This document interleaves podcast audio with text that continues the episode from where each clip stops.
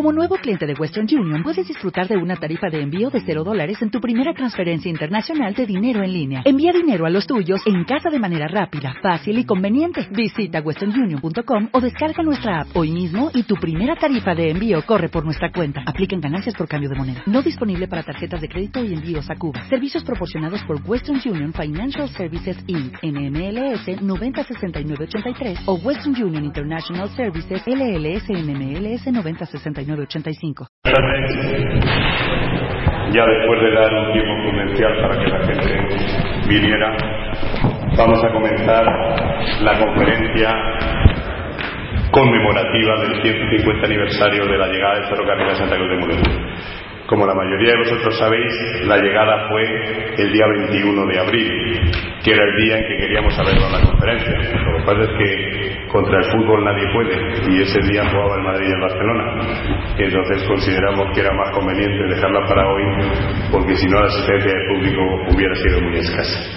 Eh, la conferencia de hoy es, como tenéis ahí puesto, Caminos de Hierro, Vías de Progreso, 150 años de ferrocarril en Santa Cruz de Muleno. El eh, conferenciante, también todos o casi todos le conocéis, es Daniel Marín Arroyo, hijo del pueblo, es licenciado en Historia y doctorando en la UNED, es un, historiador eh, muy preocupado por la historia y el ferrocarril y por tanto creo que es la persona más idónea. Primero porque es una persona muy conocedora del tema y segundo porque es del pueblo.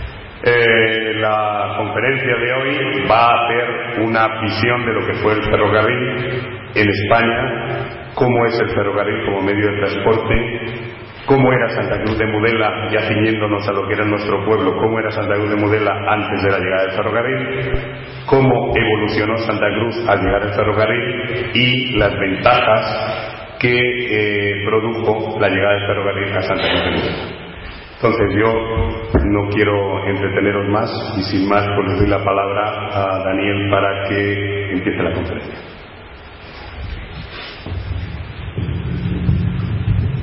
Bueno, pues, eh, casi, casi demasiado bien. Bueno, pues, buenas tardes.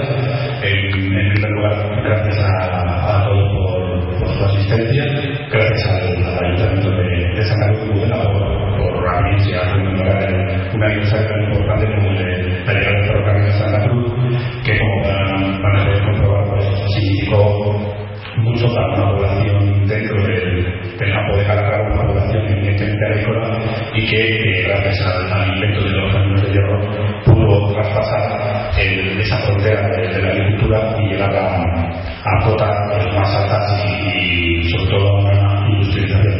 Gracias en este caso a la que puede dar a los chicos de la Asociación Novisos, también bueno, tengo que agradecerles mucho pues el, que hubiéramos puesto en marcha ese, proyecto de asociación que nos ha enseñado a todos cómo investigar. Eh, gracias naturalmente también a, a la UNED, que es donde estoy haciendo el, el doctorado, el apoyo que, que dan a sus investigadores. Gracias, en, en este caso, a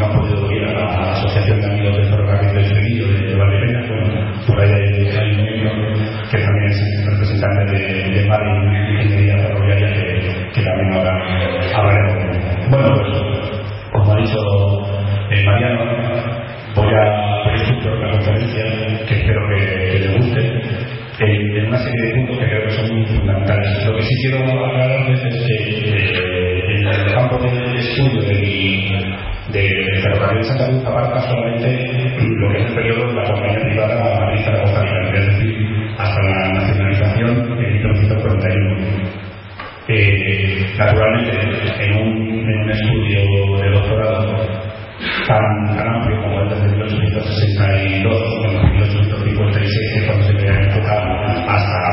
1941, es, muchos años, y eh, tuve que delimitarme exclusivamente a las compañías privadas. A mí me hubiera gustado más también abarcar el, el, mundo de, de Renfe, pero ya me era, imposible porque la legislación se me, iba demasiado de tiempo, por eso me he invitado, como digo, a las compañías privadas que, ofrecen un montón de, de, datos interesantes.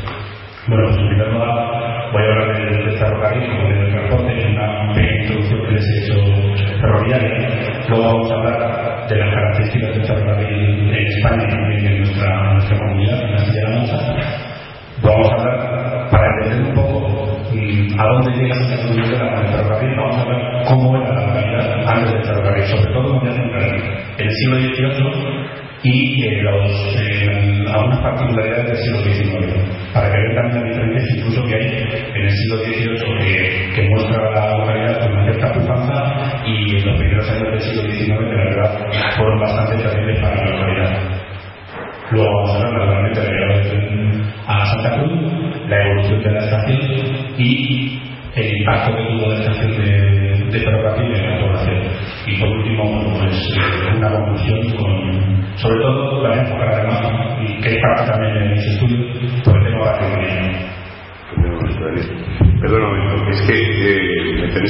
se me ha olvidado disculpar al señor alcalde que no ha podido estar aquí presentando esta conferencia porque tiene un acto profesional en Almagro, entonces no sabía si podía llegar y evidentemente no ha podido llegar. Perdonad, porque se me ha olvidado decirlo. Bueno, disculpa. Bueno, vamos a, empezar. Y claro, eh, cuando yo me propuse iniciar doctorado, pues, tenía, tenía dos, dos opciones. El siglo XVIII o iniciar un doctorado en historia contemporánea. Eh, siglo XVIII Cruz de Mudela y bueno, el XVII y el XVI son muy interesantes por la característica que, que tuvo la localidad de haber pertenecido a la, al marquesado de Santa Cruz, pero eh, digamos que el ferrocarril me, me tiraba más. Y fue por tanto por lo que me, me decanté. Además el mundo del, del ferrocarril es un, es un, mundo poco estudiado aquí en Castilla-La Mancha, desgraciadamente en, otras, en otros lugares pues sí que está más, está más estudiado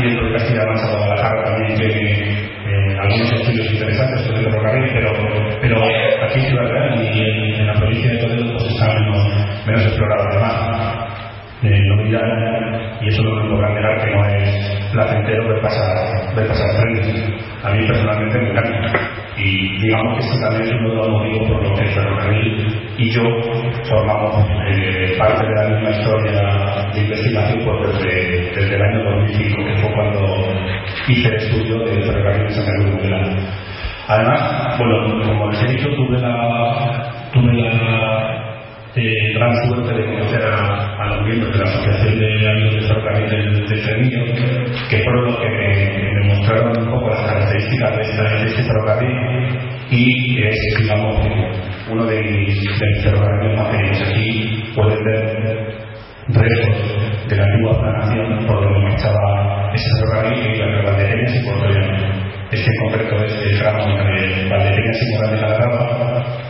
talud que tenemos de más de un kilómetro de largo y este tenemos y se ve el resto del, del Y de, de ese ferrocarril tenemos también incluso estaciones como esta de la naturaleza de la que todavía permanecen en pie. Bueno, pues todo esto es parte del, del estudio, del, del, de mi tesis doctoral. Pero es que además, incluso el ferrocarril y los que sean más mayores que yo lo, lo recordarán, ha formado parte de, de, de, Por ejemplo, esta imagen pertenece a una enciclopedia de, los años 50 en que, dependiendo de nuestros actos, nos vamos a ir a la estación de la vida y vamos a coger el tren que nos lleve al infierno si cometemos pecados o si somos buenos al, al cielo. Como ven, pues es una manera de representar también eh, con nuestro comportamiento y que lo recuerda esta imagen gracias a, a, a por, por, proporcionarme los terribles problemas de matemática de cuánto tiempo invertir un tren en el recorrido de un pueblo a otro, sabiendo que sale del por la tarde, etcétera, etcétera, etcétera. O el que sale del punto A y llega al punto B, y el que sale del punto B y llega al punto A, ¿dónde se cruza? Pues, pues no lo sé, porque si los trenes se retrasan, como suele ser algo más pues es difícil. Incluso, eh, el tren puede salir para el modo. Por ejemplo, esta habilidad de foto que para que que haya conseguido reducir otra vez, quitándole todas las piezas que le ha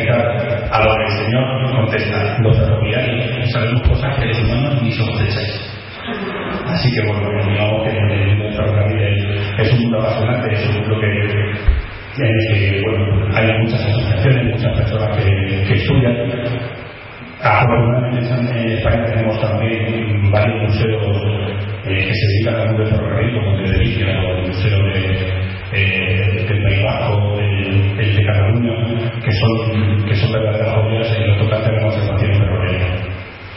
Bueno,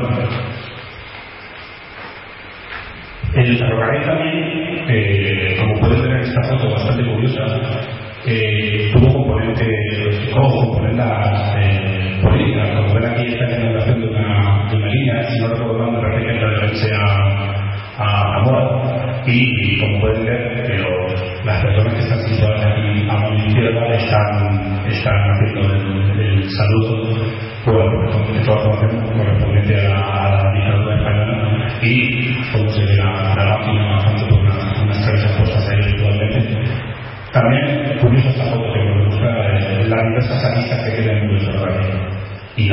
naturalmente, por supuesto,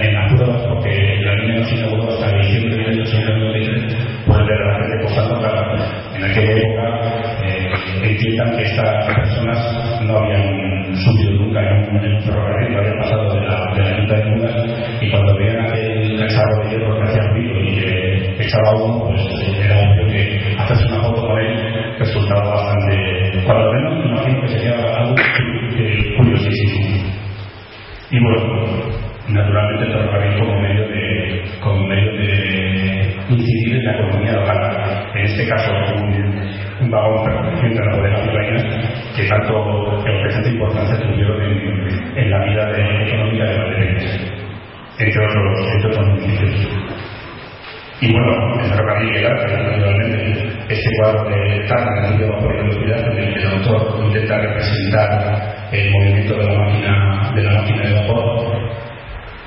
O ese otro más, más de Carlos Sánchez Grande, que lo organiza el Ayuntamiento de Valdepeñas, que ya tuvimos también la oportunidad de, de explorarlo en, en la exposición que se hizo el año pasado en Valdepeñas con motivo del 150 aniversario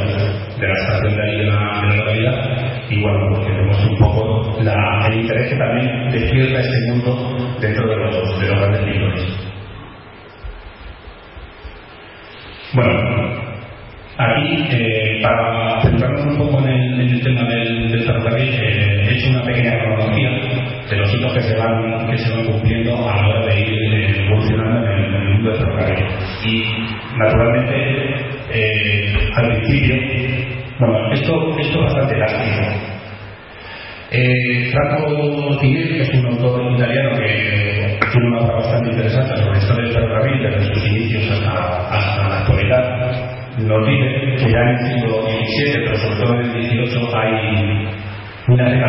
inglesas que utilizan vagonetas que se traen por carriles de, de, madera. Pero hay otros autores que hacen retroceder esta, este medio de desplazamiento con raíles de madera, incluso hasta la época romana. Yo eso, la verdad, lo pongo un poco en duda, pero bueno, que, que lo especifican, etc. Yo, eso sí me parece tener confianza porque hay grabados que efectivamente hablan de y que nos muestran ese trabajo en las minas eh, con vagonetas y con, raíles de madera. Bien. Como pueden ver aquí, en, julio de 1903 se inaugura la Surrey Railway, que es el primer ferrocarril del mundo que tiene una concesión parlamentaria, que es excepcional como los primeros, como muchos otros eh, ferrocarriles, y que exclusivamente transportan mercancías. Aquí tenemos una imagen de, de, esa, de. Por la general de la que iba adelante, eh, tirando, arrastrando una serie de, de vagonetas, eh, por general casi que una escrita a la, al trabajo en minería. Y aquí, bueno, pues una fotografía más actual que nos demuestra que ese medio de, transporte sobre el país de Mandela eh, se estuvo utilizando pues, durante bastante tiempo. No es algo que tengamos que escribir exclusivamente a los inicios inicios del siglo XIX. Luego, con posterioridad, van a ir apareciendo las primeras locomotoras de, de vapor, que pueden llamarse así, ¿eh? porque claro, ya se diferencia, digamos, o se prescinde, mejor dicho, la raza animal y se comienzan a utilizar locomotoras autónomas de vapor. Una vez que, además, a partir de 1769 eh, se patenta la máquina de vapor y de, de 1781 se utiliza con mayor profusión en, primero en la industria textil y luego a partir de, del siglo XIX en el transporte. Bueno, pues la primera, Richard Felici, para los altos hornos de película en, en Gales, es esta máquina de vapor que digamos que bueno, eh, son todavía son máquinas que a duras penas alcanzan los 7 8 kilómetros por hora, pero que ya eh, permiten, digamos, el transporte de esas mercancías y nunca, nunca pasajeros. Y nunca pasajeros por algo muy curioso, porque en la época los médicos afirmaban que una persona normal y corriente no podía no podía desplazarse de un sitio a otro a más de 25 kilómetros por hora, porque eso, en la persona que se desplazara a más de 25 por hora sufriría eh, distintos desarrollos en su cuerpo, pulmonares, cardíacos, vamos, que prácticamente eh, subir a un tren era la muerte segura. Afortunadamente estos médicos, médicos no sufrieron la razón. No digo, no digo, no, no digo, no digo, digo, no digo porque sea, que no digo, no digo siempre, pero algunas veces también se equivocan. Entonces, bueno, en este caso estaba bastante equivocado. Y, pero, pero hubo, todo en Inglaterra, que es donde comienza el inicio del ferrocarril, hubo una serie de, ataques contra el invento ferroviario que partían precisamente de esos, de esos. Bueno, en, en 1811 se inventa o se patenta el sistema de cremallera, que es un sistema utilizado para, para locomotoras eh, al principio, y en 1812 se construye la primera de ellas, que es de Matthew Murray, que se llama Salamanca, curiosamente. Y el sistema de cremallera, como pueden ver, consiste en una rueda dictada en el medio que se va engranando en un, en un carril eh, con muestras al efecto. Ahora además que aquí en España se, proyectó uno de eh, ferrocarriles, de hecho el primero de que ahora veremos una imagen. En 1913 se construyó otra otra minera, la que está la incluye porque eh, estuvo hasta 1861. Esto nos está hablando de que las locomotoras que se, eh, se crearon al principio, aunque son todavía pues, muy rudimentarias, sí que es cierto que son eh, buenas construcciones y que se utilizan pues, hasta que, que, tienen una vida, una vida útil. Afortunadamente también eh, muchas de ellas las podemos contemplar en, en el Museo Ferroviario, sobre todo ingleses que son como digo, inventaron la locomotora, o los que pidieron el uso a la máquina de vapor en el transporte de mercancías. Y, eh, bueno, naturalmente, en 1814 aparece el nombre de Joseph Stephenson, que es, digamos, aunque hemos visto que anteriormente ya se han inventado las locomotoras, Joseph Stephenson es considerado por todo el mundo como el padre de la, de la locomotora, porque fue el que creó una locomotora capaz de superar los 45 kilómetros por hora. Así que ya pueden imaginarse que aquellos médicos que decían de los 25 kilómetros por hora se echaron las manos a la cabeza, pero bueno, este hombre fue más allá, esa es su primera, su primera locomotora, la Lucha, la Blatcher, que eh, alcanzaba los 14 kilómetros por hora y luego ya posteriormente, eh, como veremos, ideó otra locomotora eh, para una línea ferroviaria de Liverpool a Manchester que fue la que, la que alcanzaba efectivamente los 45 kilómetros por hora. Bien, entonces, aquí vuelvo a ver otra vez eh, una, una, división de opiniones, porque algunos autores consideran que el ferrocarril minero de Stockton a es el primer ferrocarril del, mundo, inaugurado en 1825 y que estaba dedicado exclusivamente a mercancías, y otros autores piensan que en realidad, o el título del primer ferrocarril se le debe dar a la línea que he citado, la de Liverpool a Manchester, de 1830, porque es que esa línea sí que se pensó para dar servicio a, a pasajeros. Pero bueno, sea como fuere, en 1825 lo cierto es que ese ferrocarril minero se inauguró. Es un, es un ferrocarril que que, bueno, aquí ven en la inauguración que se, subió, se subieron mucha a los, a los vagones, como ven, son vagones tipo tolva que llevan, que llevan mineral, pero eh, era un vagón, como digo, exclusivamente para mercancías. Lo que sí que innovó esta compañía es que dividió las secciones de la, de, la compañía en, en, vía y otras y también eh, puso en marcha lo, eh, otra sección para locomotoras, otra sección para tracción y digamos que fue realmente la posterior división en, en secciones líneas ferroviarias. Aquí pueden ver, bueno, pues los ingleses que son bastante celosos de su patrimonio, pues han recreado la, máquina y hacen recreaciones. Tú puedes ir a, a, esta línea y darte un paseo por una máquina, una réplica, no es la original, pero es una réplica de la compañía de Rápido.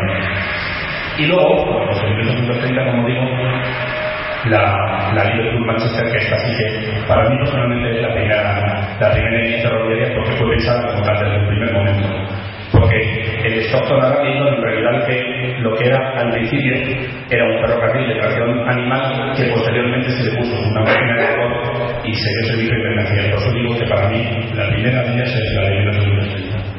Aquí tienen la roca que fue la, que dio George Stephenson para, esa compañía. Es una locomotora mucho más potente, es una locomotora más moderna y que, como digo, fue el germen de las posteriores invenciones eh, de máquinas de vapor para, para el ferrocarril. Bueno, pero para, llegar al invento de la roque, Joseph Stephenson, y además he traído este ejemplo porque demuestra un poco cómo al principio de estas, estas compañías ferroviarias y de estos proyectos de ferrocarril es todo eh, bastante confuso. Y entonces, para dotar a ese ferrocarril de Liverpool a Manchester de, de un material para, para hacer los viajes de los, de los viajeros, se hizo un concurso en Berkeley en 1829 en que se presentaron distintos, distintos inventores. Bueno, el que lo ganó, que fue Joseph Stevenson con la que hemos antes de la imagen, y que se presentaron también eh, otros, otros inventores. John Edison con una máquina que se llamaba Novelty, que esta máquina también alcanzó porque en el concurso, en el concurso de Berkeley, eh, otorgaba 500 libras estancinas de premio para que, para que ganase, pero tenía, la máquina ganadora tenía que cumplir una serie de circunstancias, no superar las 6 toneladas de peso y alcanzar 40 kilómetros por hora. Digamos un poco que esas fueron las, estipulaciones que se hicieron. Entonces, bueno, Joseph Stephenson cumplió con, todas ellas, John Edison alcanzó la velocidad eh, mínima requerida, pero su máquina pesaba bastante Thomas eh, con la Sansabel eh, no alcanzó la velocidad máxima, o sea, mínima, perdón, aunque bueno, la máquina original, por cierto, se conserva todavía en, el Museo Simple.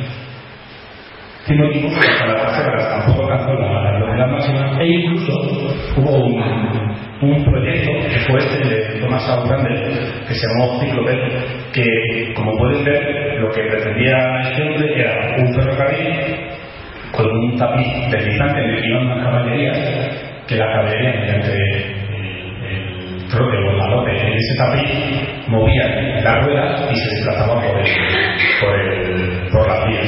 Esta naturalmente tampoco alcanzó la velocidad eh, mínima que se exigía y se, y se desechó.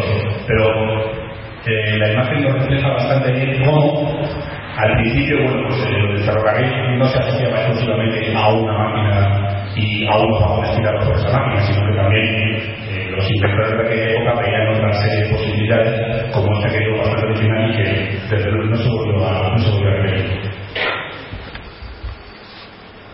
Bueno, pues ya posteriormente y desde Inglaterra, desde Gran Bretaña, se va a ir a el invento del ferrocarril hacia el continente europeo. Bueno, en 1885 se inaugura en la línea Bruselas-Marinas un ferrocarril que, a diferencia del ferrocarril británico, estaba sufragado por el Estado. Y aquí voy a hacer un, inciso y es que el invento surge en Gran Bretaña y surge eh, gracias a la iniciativa privada.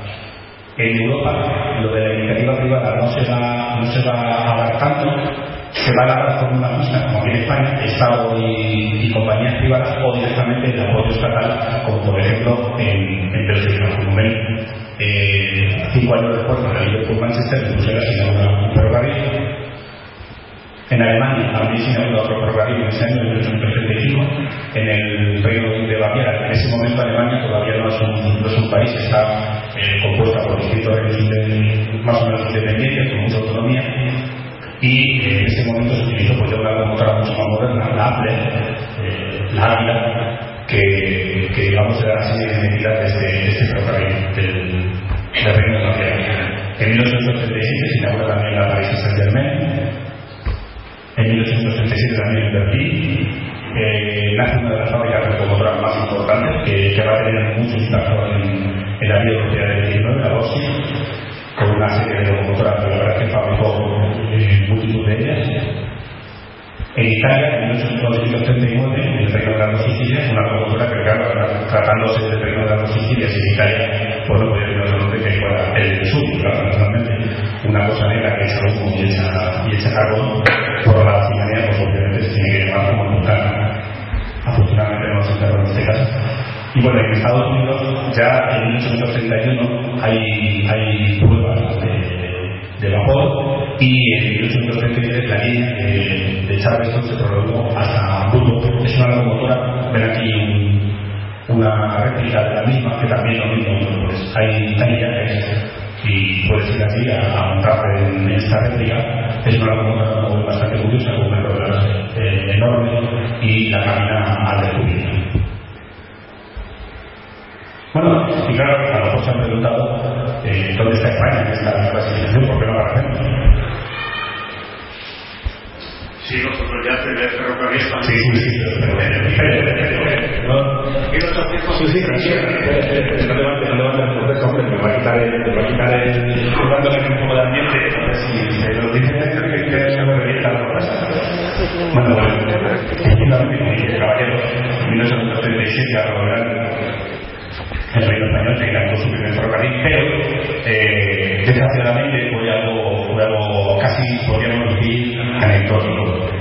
Aquí tiene un gráfico con el arranque y el desarrollo de la ferrocarril europea. Como ven, los británicos que comienzan en 1825 eh, y ya en 1850 o sea, antes de que en España se produjera la primera vía ferroviaria, los ingleses ya han llegado a 10.000 kilómetros de, de ferrocarril.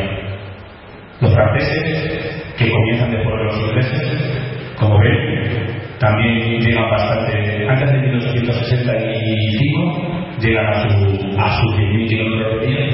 Los alemanes, que comienzan después de los franceses, se dan más prisa y terminan en 1860. También tenemos por aquí a los rusos.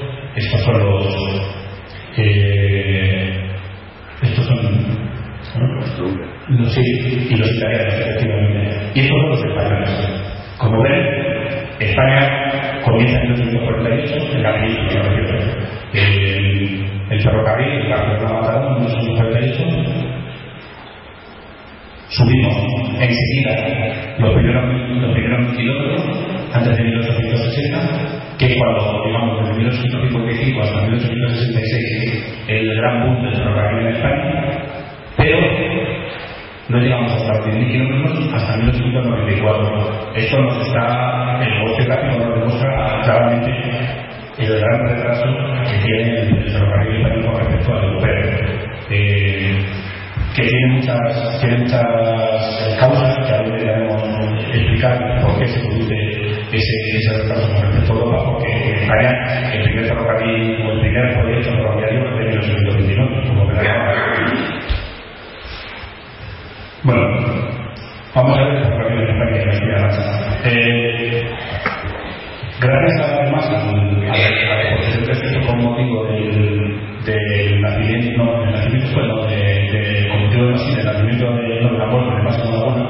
en 2002, pues los santacruceños, entre otras cosas, aprendimos lo que era la Berlina. Algunos además la sufrimos la propia carne, lo, de la Berlina, eh, por la restauración.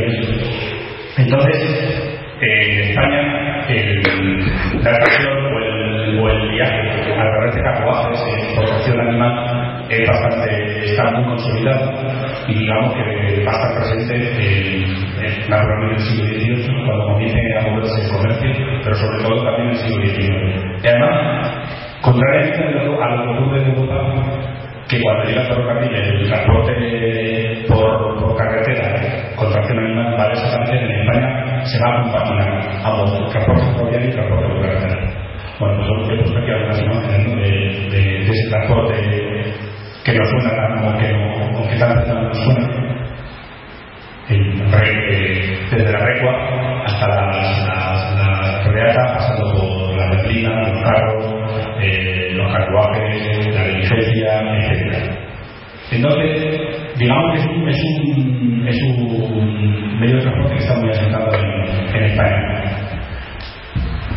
Y cuando llega el, el ferrocarril a, a España los primeros proyectos, como digo, ese impulso de las, caballerías no va a. Aquí tienen eh, una imagen eh, que representa el primer ferrocarril proyectado en España. Es un ferrocarril que se pensaba desde que eh, al ferrocarril de 1829 que estuvo, o que pensó, mejor dicho, José.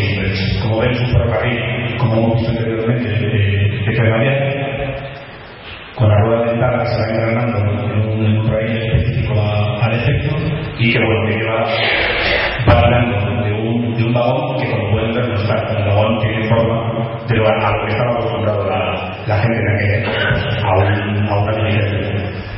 Es un, es, un, es un proyecto pionero en España solamente eh, cuatro años después de que se inaugurara la Estatua Atlántica, aquí en España Manuel Díez Imbrex en 1829 se concedió en 1830 y eh, el propio Fernando VII, en la única acción creo yo que le honró de toda su vida, poco propio de, de, se emitieron 750 acciones de 2.000 reales de millón para, para superarlo y compró 25 acciones, pero bueno, este ferrocarril al final corrió, como muchas otras instalaciones españolas, la mala suerte de desaparecer. Por aquí tenemos al Papa. Aquí tenemos a Fernando VII. Ese rey, de hecho es una percepción personal, ¿eh? pero bueno, como yo opina mucha gente, este rey ha sido pues, una de las peores cosas que le pudo ocurrir a al principio del de siglo XIX. Fernando VII, cuando comenzó a gobernar, la primera, la primera acción que hizo fue cerrar la escuela de ingenieros que había creado en Cancún en España. Eso, que puede parecer un hecho anecdótico, lo que supuso para, para nuestra es que el retraso de técnicos y de personas preparadas para tender la línea de ferrocarril se resintiera pues, en el país y se hiciera. Obviamente, eh, países de gran tradición como Inglaterra Francia eh, estaban muy preparados, tenían personal preparado al efecto y de hecho las primeras líneas ferroviarias españolas, incluso la Manzanares, tramo Manzanares Córdoba, que es el que nos afecta a nosotros, tuvo que ser eh, diseñado en gran parte por ingenieros belgas, porque aquí en España todavía no había una tradición de, de ingeniero que pudiera tratar los ferrocarriles de manera, eh, de manera. Entonces, todo ese retraso nos tiene, o es causa, no voy a decir única, ¿no? pero, en gran parte eh, hay cierta culpabilidad por, por parte de los monarcas, en este caso Fernando VII, en ese retraso español. Bueno, otros proyectos ferroviarios que siguieron al mismo fueron el mismo proyecto, pero ampliado hasta el puerto de Santa María. Al año siguiente, el Marcelino Carrera de Puerto Carrero, que tampoco tuvo, éxito en ese momento, luego de sí sí, o en 1831, la Diputación Provincial de Vizcaya, proyecto también un ferrocarril de Bilbao a. Esto también va a ser eh, muy característico del ferrocarril español al principio, el, que las propias diputaciones con dinero público, con dinero propio, con fondos propios, intenten eh, llevar a cabo ferrocarriles.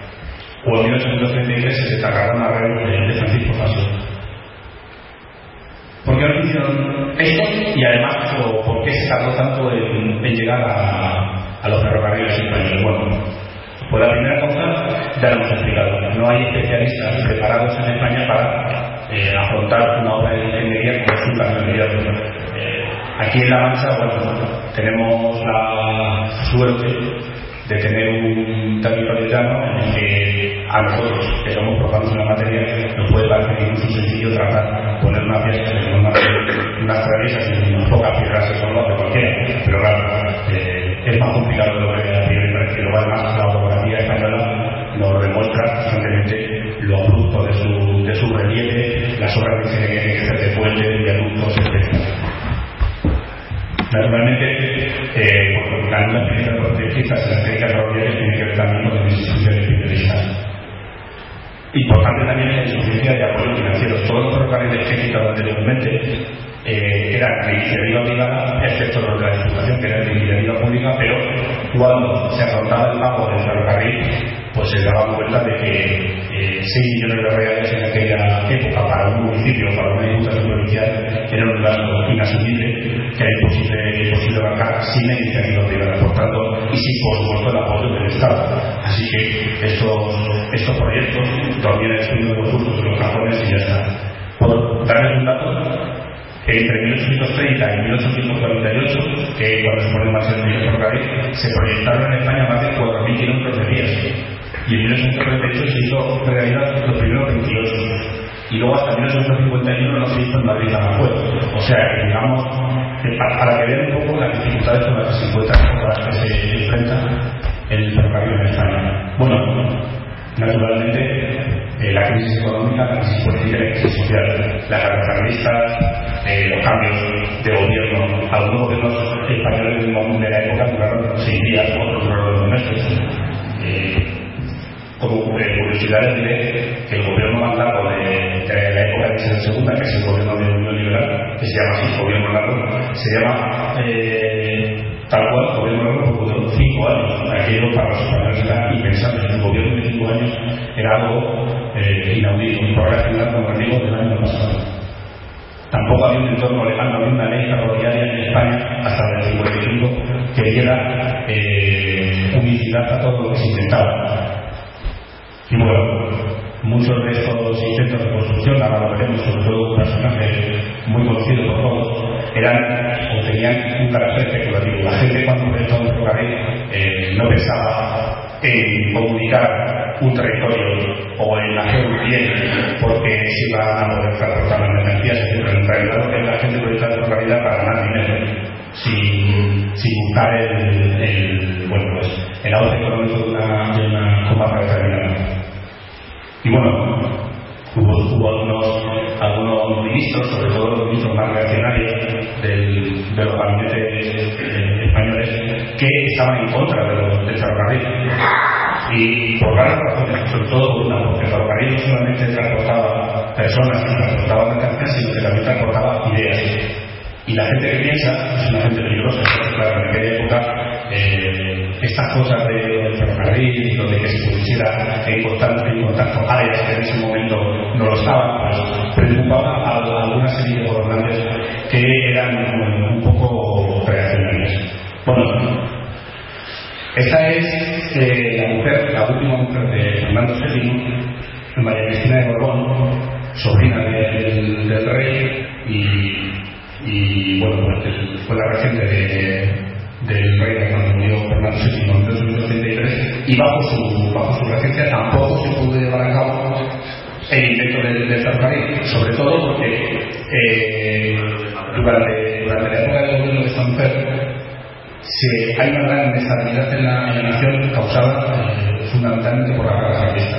Y bueno, y otros proyectos ferroviarios eh, posteriores en el tiempo y de mucho mayor, de mucho mayor calado y muy interesantes como este Bravo Murillo, por ejemplo, que Bravo Murillo intentó, intentó vertebrar el país con un proyecto ferroviario bastante interesante y además eh, llevó a, a, consideración del gobierno como una ley pues tampoco salieron, tampoco salieron hacia adelante.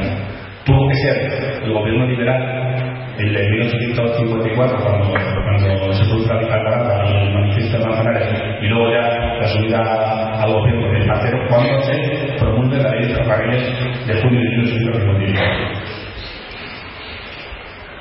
Bueno, como bien decía nuestro, nuestro seguidor, eh, el primer ferrocarril español, cuando vengo de España, es el de La Habana a Bejucal, que es una, una sección de la línea de La Habana a Huil, que es un ferrocarril que se, que se utiliza porque momento hay eh, una necesidad básica de acarreo. Es un ferrocarril que, se establece en Cuba para eh, llevar mercancías, sobre todo con los puertos, y es el primer ferrocarril, como digo, eh, español.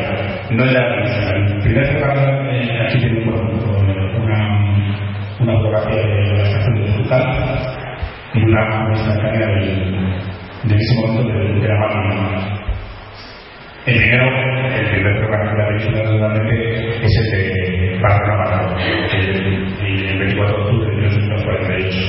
El solicitante, esto también es bastante común en el, en el ferrocarril que el solicitante sea una persona y luego el a cabo sea otro. En este caso, el solicitante fue Miguel Villarreal y luego el proyecto llevó adelante de Jesús María Roca. Bueno, como ven, un ferrocarril de 28,25 kilómetros y la, se inauguró en ese año de 1948, aunque digamos que quedó conformado un año más tarde, después de eh, Este ferrocarril, que es el primero que se hace en España, curiosamente es un, ferrocarril enseguida bastante rentable, que fue que por ejemplo animó al resto de, de personas a, a, a idear proyectos ferroviarios que tampoco se hicieron, que tampoco se realidad, pero que digamos que se basaron eh, en este proyecto de explotación porque como digo, y a diferencia de otros ferrocarriles españoles, eh, este sí fue rentable, al menos en un primer momento. Bueno, tenemos la estampa idílica de, de, esa construcción ferroviaria. Y aquí, esta foto es, eh, corresponde a, al centenario de, de, 1948, corresponde al centenario de, de los ferrocarriles españoles. Es una réplica de la, de la máquina que se utilizó en, aquel ferrocarril Barcelona La máquina estaba, la original estaba, cuando dejó de prestar servicio, estaba, estaba puesta aquí en, en, Barcelona, me parece, y cuando llegó, creo que un viaje en la de Alfonso XIII, la intentaron subir un pedestal para, para conservarla, pero se le cayó y se, y se desguazó la máquina por tanto, la sacar.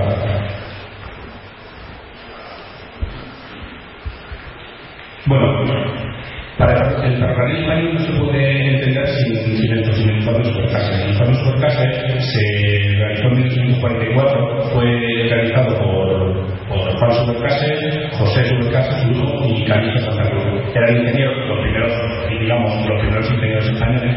Y digo que es importante porque este informe va a establecer un poco cómo se van a desarrollar los, ferrocarriles en España. Lo, más importante de todo, y lo veremos ahora con más, con más de, de, detenimiento, es el establecimiento de los seis castellanos de anchura. Como saben, el ferrocarril español tiene una anchura distinta del ferrocarril europeo y digamos que esa anchura distinta no viene a causa de este informe superclásico. Y aquí tenemos, que, he dicho anteriormente, porque el informe superclásico prohibió también la aparición de especuladores en el, en el mundo del ferrocarril. Este José de Salamanca, Marqués de Salamanca, y eh, gran promotor de los ferrocarriles españoles. Para algunos, para otras personas, eh, fue meramente un especulador que se enriqueció con algunas líneas ferroviarias y que, eh, fue el promotor de, del al Marsa, por ejemplo, gracias al cual los ferrocarriles llegaron a la provincia de Ciudad Pero sí que es cierto que este, este hombre no buscaba, él este hombre no buscaba el que ciertas comarcas crecieran con el invento del ferrocarril, en realidad buscaba era eh, hacerse rico con este, este negocio, porque el ferrocarril no es solamente un medio de negocio, el ferrocarril también actúa como un medio de negocio. Y bueno, desde luego José de Salamanca lo entendió así y así, y así actuó. Una de las anécdotas, por ejemplo, es que cuando se hizo concesionario de la línea de la Fuerza Almansa, la, la consiguió venderla al Estado, el Estado se la compró, si no recuerdo mal, y hablo de memoria, por 60 millones de, de reales, y luego después consiguió que además el Estado se la arrendara a él por otros 6 millones, o sea que el negocio le salió, le salió redondo. Luego ya después, cuando cambió el Estado español de gobierno, tuvo que devolver parte de ese, de ese dinero, pero digamos que este hombre, este hombre y los ferrocarriles están, están indisolublemente unidos. Pero como digo, para mí, eh, algunos excesos y algunas deficiencias de, esa, de, esa, de informe sobre vienen eh, reflejados en esta persona, sobre todo porque ese informe, a la hora de ejecutar las concesiones ferroviarias, lo que decía no solamente para eh, que se concediera un ferrocarril tenía que ser una persona de, de probada, de probada rectitud, una persona conocida, si era conocido, te concedían el ferrocarril. Además, me lo concedían por 18 meses, sin necesidad de tener que dar una fianza ni nada. Por lo tanto, era normal que esta persona pidiera concesiones ferroviarias luego después no llevaban a la práctica. Como digo, con la llegada de los liberales y sobre todo con la llegada de Partero y de, y de que Madot no solamente hace la desamortización de 1895, también impulsa la ley ferroviaria, se establece una ley de ferrocarriles en España, que ya va a ser la que va a, digamos, a mover todo. Es una ley que conserva los seis castellanos, o sea, el ancho, el ancho que se conoce. Eh, es una ley que está basada en un, es un, digamos, un modelo mixto entre subvenciones del Estado y, e iniciativa privada. Las compañías en España, las compañías ferroviarias van a ser privadas, pero van a poder plantar sus raíces gracias a las subvenciones del Estado.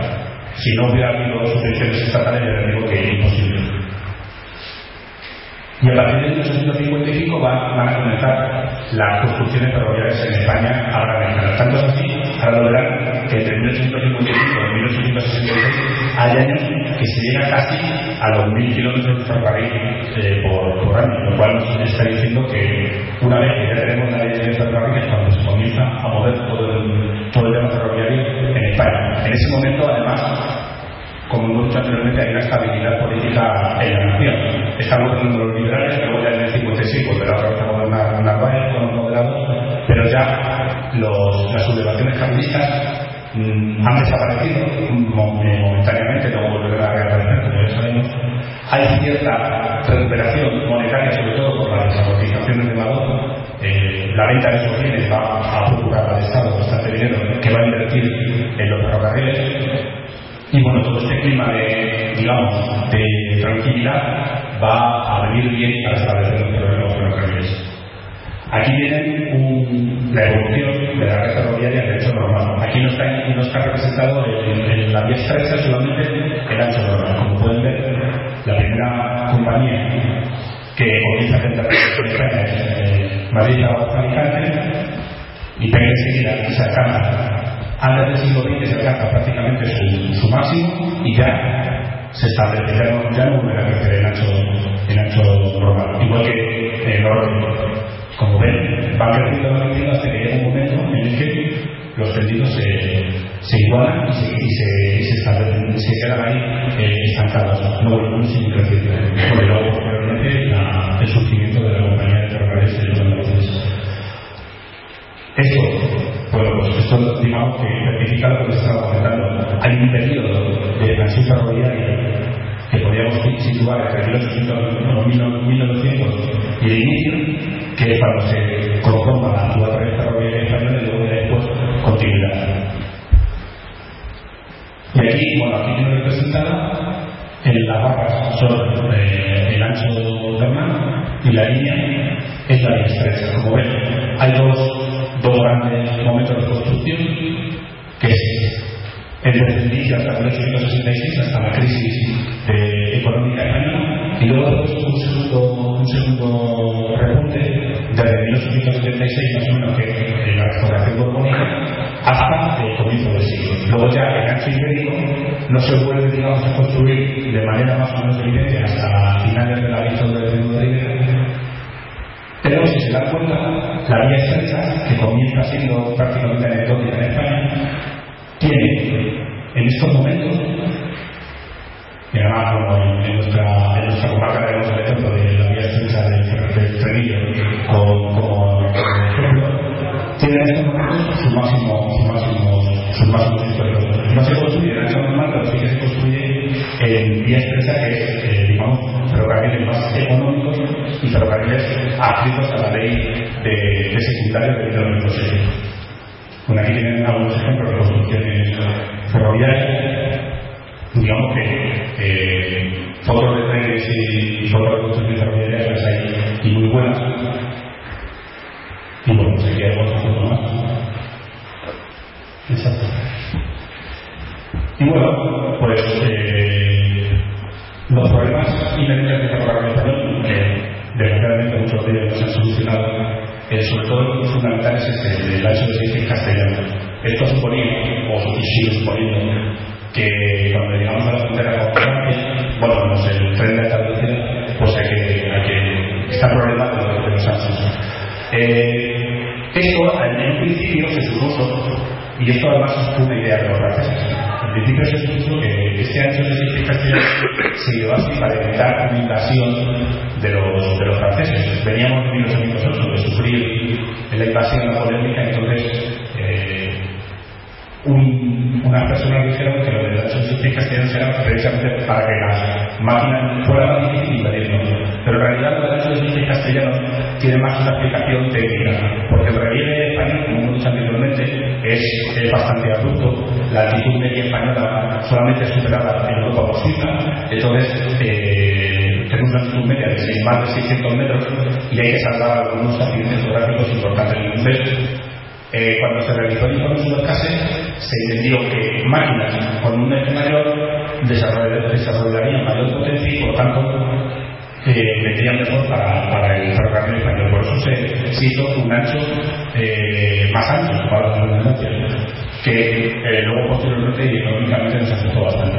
Bueno, lo de, lo de que la red española es una red ferroviaria, yo creo que obvia, obvia decirlo. Si vemos aquí toda la línea ferroviaria, gran parte de ellas, tienen paso por, Madrid. La línea de, de Madrid Ciudad Real, la Madrid Santa Andalucía, la de Madrid se convirtió en ese momento en el, en el eje vertebrador del ferrocarril español. Bueno, la doble vía también desgraciadamente y de poco en, nuestro país. Y ya a partir de, de cierta, de cierto momento sí que se comienzan a instalar, eh, pero la doble vía y eso es claro, los ferrocarriles de vía única, digamos que, que son más lentos y, y menos, menos eh, económicamente son menos potentes. Bueno, y por ejemplo, este gráfico nos va a servir un poco para ilustrar lo de la vertebración, lo que ya yo llamo vertebración territorial contra el ruido institucional. Este gráfico demuestra, o, o es el, lo utilizamos también para el año pasado, en la exposición de, de Valdepeñas, y es eh, la expedición de vagones de vino en Valdepeñas a finales del 19. Si Valdepeñas no hubiera tenido ferrocarril, ya les puedo decir que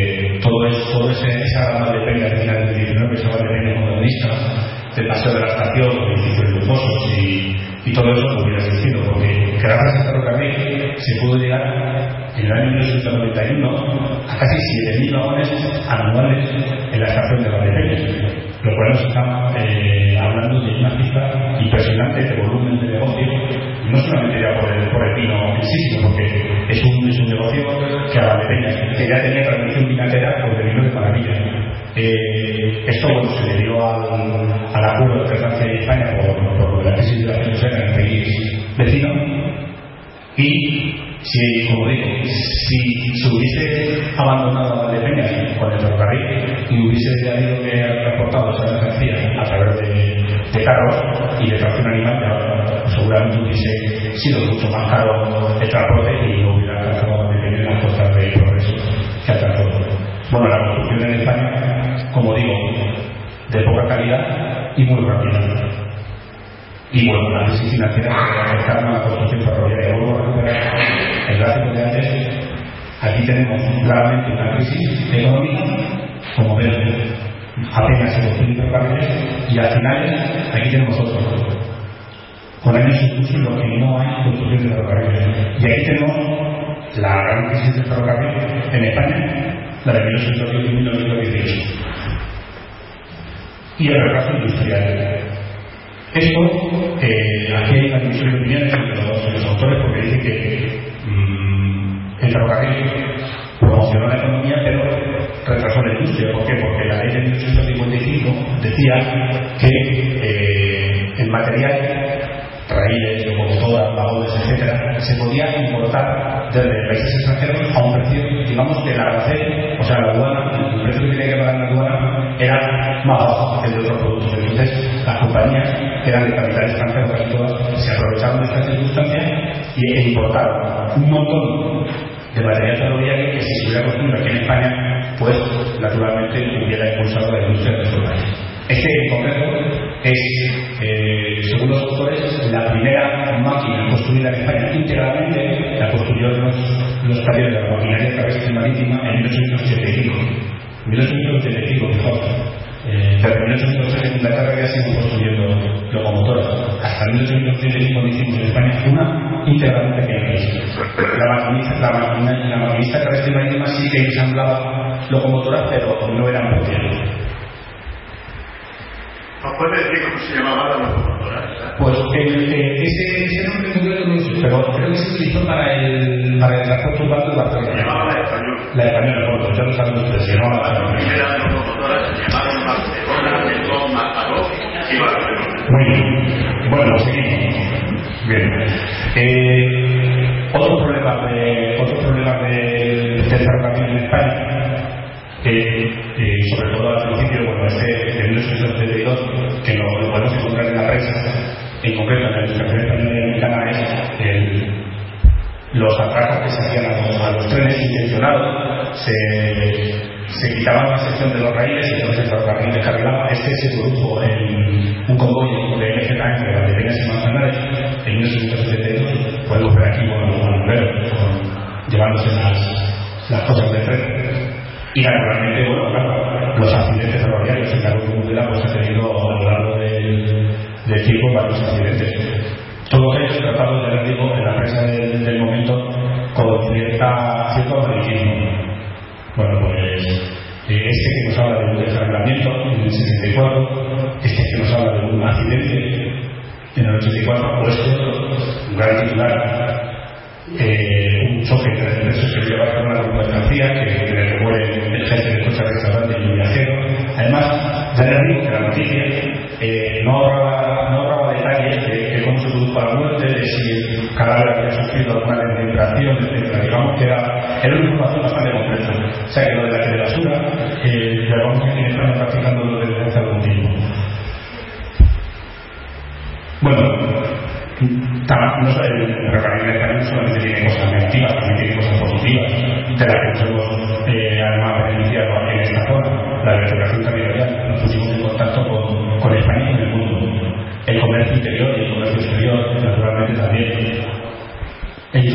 De la, de España a la Europea, la reducción de las tarifas y, y del tiempo empleado.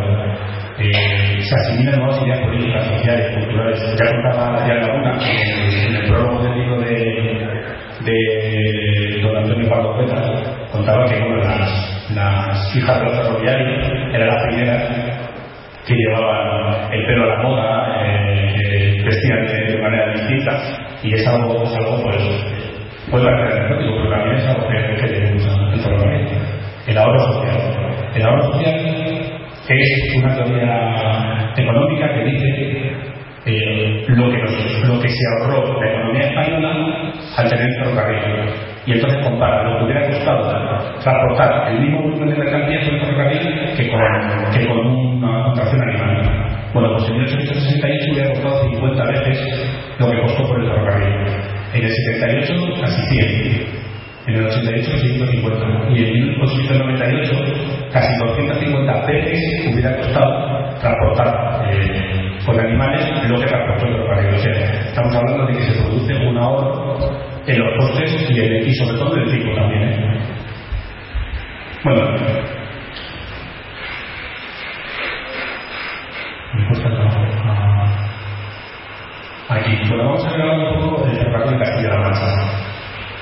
He un tema un poco por rescatarlo porque eh, nos habla de las rutas de postas. Las postas, pues en, en el siglo XVIII eran, eran, eh, estaban establecidas a través de una serie de que, si, si lo ven, de nuevo también tienen formas radiales, porque todos se conducen desde Cuenca, en la Albacete, desde la Real y el hacia Madrid. Bueno, por aquí por Mundela pasaba una de ellas, Pero he tenido que van a cuando se, establece el ferrocarril como la línea de ferrocarril van a adoptar este, este formato también de las costas. Bueno, en las primeras, las primeras concesiones de las que hemos hablado anteriormente, que no, que no vieron la luz, establecían aquí Castilla-La Mancha por ferrocarril. Como ven, en Ciudad Real se estableció un ferrocarril hasta la capital que luego iba hasta Almadén, y luego por Toledo se estableció también un par de más, y luego una que no llegaba hasta Cuenca y que buscaba el Mediterráneo. Y es que esto es importante porque la, la intención de, la, de, las compañías es comunicar Madrid con el Mediterráneo lo antes posible. Entonces, eh, los puntos intermedios, digamos, que no les interesa, no les interesa eso. A ellos, a la a caso, dado mucho y Santa Cruz como tenían una estación de ferrocarril. Lo que querían era poner comunicación de Madrid con el Mediterráneo lo antes posible. Entonces, pues, sobre todo aquí en esta concesión se ve claramente cómo se trata de líneas rectas sin ningún miramiento por lo que veía encima. Aquí, por ejemplo, toda la zona de la Real, que luego sí se veía afectado el ferrocarril, se veía. Con respecto al proyecto de Reynoso, que es posterior, como ven, pues bueno, de nuevo se establecen líneas que llegan a la diferente provincia, pero también se olvida, digamos, toda la zona de esta zona de Ciudad Real. Y ahora les he preparado la evolución de los ferrocarriles en Castilla-La Mancha para que vean un poco cómo van extendiéndose las líneas. A partir de 1858 a 1905, me parece que es una básica. En primer lugar, cuando pues, tienen hacia, hacia el occidente, luego ya van llegando hacia el sur.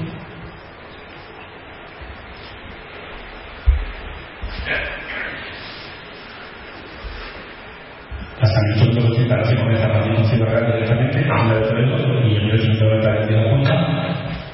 Pero en 1895, 1900 y 1905, lo, la única novedad es la aparición del Valdepeña por El resto no hay, no se mueve. Eso nos quiere hablar decir que desde este primer momento, de 1858 a 1905, los ferrocarriles de Castilla-La Mancha eh, cambian, pero cambia poco. A ver, ¿qué pasa con esto? Ahora, cambia, pero cambia poco, hombre. Luego, a partir de 1905, eh, tampoco van a cambiar el exceso. Se intenta revitalizar, vamos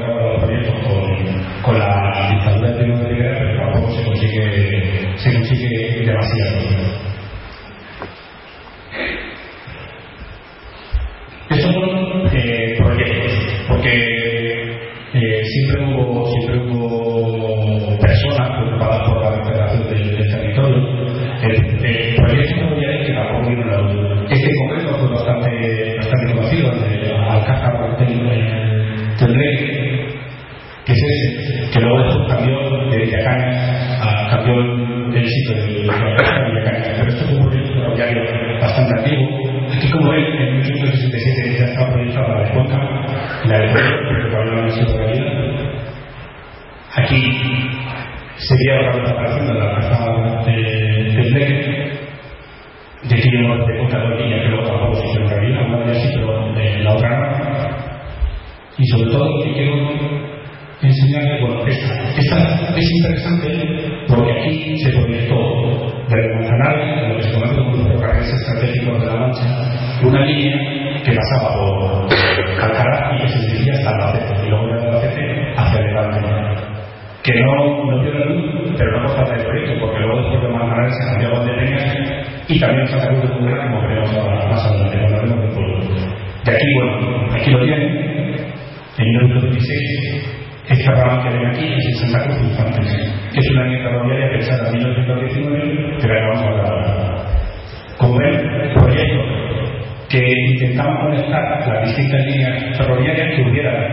servido bastante para, para nuestro territorio de Castilla-La Mancha, pero como no dieron pues la verdad que podemos hacer historia ficción y pensar que hubieran sido muy interesantes para nuestra comunidad, pero bueno, no, no podemos hacer.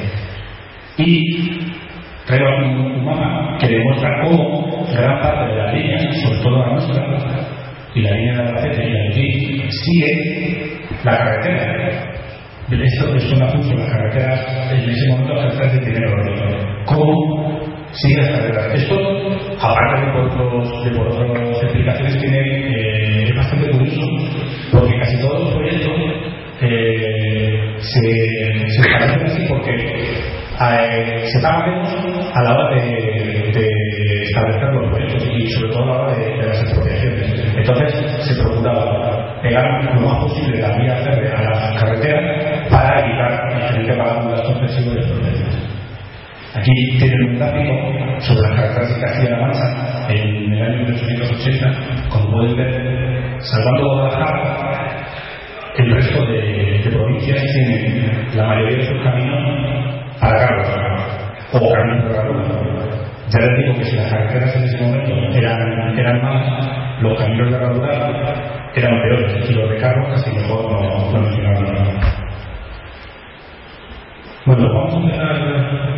Me parece que estoy escribiendo un poco, pero bueno, aquí tiene una lista de, de Aquí, es que esto es un poco que, explica cómo la evolución del de capital ferroviario en Castilla-La Mancha.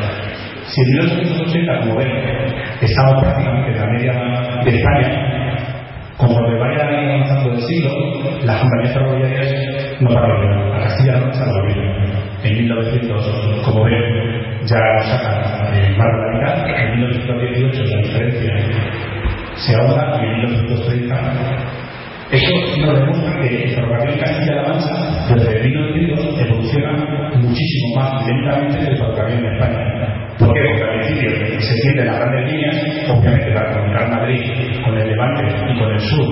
y con el, y con oeste. Eh, hay que pasar por Castilla-La Mancha obligatoriamente, eso implica que nuestra comunidad los ferrocarriles van a aparecer enseguida, pero posteriormente la cosa se estanca y ya no evolucionan, se quedan una pena.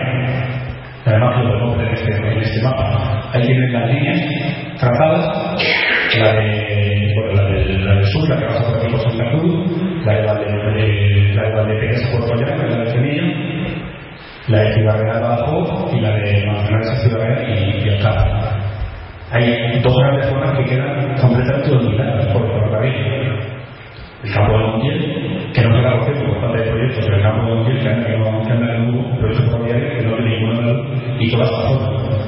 Por tanto, digamos que se produce un debilito económico, porque sí que es verdad que los Peñas, Santa Cruz, Manzanares, Alcázar de Juan se benefician del ferrocarril, pero otras poblaciones con mucho potencial, como Infantes o incluso Tomelloso, que tiene ferrocarril a partir de 1912, 1914, digamos que sufre ese demerito, económico de tener ferrocarril en su, en su término. Bueno, vamos a ver cómo era Santa Cruz antes ferrocarril. Eh, la sociedad española del siglo XVIII es una sociedad estamental, es decir, es una sociedad eh, establecida en, grupos estancos, eh, dividida en privilegiados, no privilegiados, y aquellas personas no privilegiadas se pueden eh, figurar que son las que tienen que pagar impuestos y las eh, nobles eclesiásticos etcétera son las personas más ricas que curiosamente y además no tienen que pagar no tienen que pagar esos impuestos. Esta gran base del tercer estado es la, las personas que trabajan en la artesanía y en la agricultura sobre todo. También hay eh, burguesía en este tercer estado, burguesía económicamente muy poderosa, pero no privilegiada. Ese es el famoso mapa que ya nos dio conocer la, la asociación en, en, su momento, que pusimos gracias a, que el Marqués de Santa Cruz tuvo bien eh, cedernos en, en, el derecho de donado. Es una imagen de Santa Cruz de Mudena del siglo XVIII, que se ve Aquí, esto es el, el de los agonizantes, que ya estaban establecidos en el pueblo de 1775. Es una lista, digamos, un poco, es un poco idílica, ¿verdad? Tampoco, no nos sirve tampoco para hacernos una idea clara del urbanismo de Santa Cruz de pero bueno, es una, es una imagen bastante curiosa. Sobre todo porque se ve claramente aquí, en esta zona de desfilada, por donde pasaba la, la carretera por Italia. Bueno, en el siglo XVIII Santa Cruz de Mudela va a crecer, demográficamente hablando. Como pueden ver, va a crecer casi en, casi mil habitantes, desde 1754 a 1800. Visto por, por tramos de población, es todavía una pirámide de población, digamos, de, que nos está demostrando una población antigua. Eh, mucha, mucha cantidad de, casi más de un casi, 30, casi 40%, hasta 16 años de población, y luego, eh, digamos, el tramo poblacional hasta los 40 años, un 23%, pero es una población todavía eh, de una dinámica antigua, en la que se producen muchos, muchos natalicios, pero también muchas muertes. Lo vamos a ver por aquí.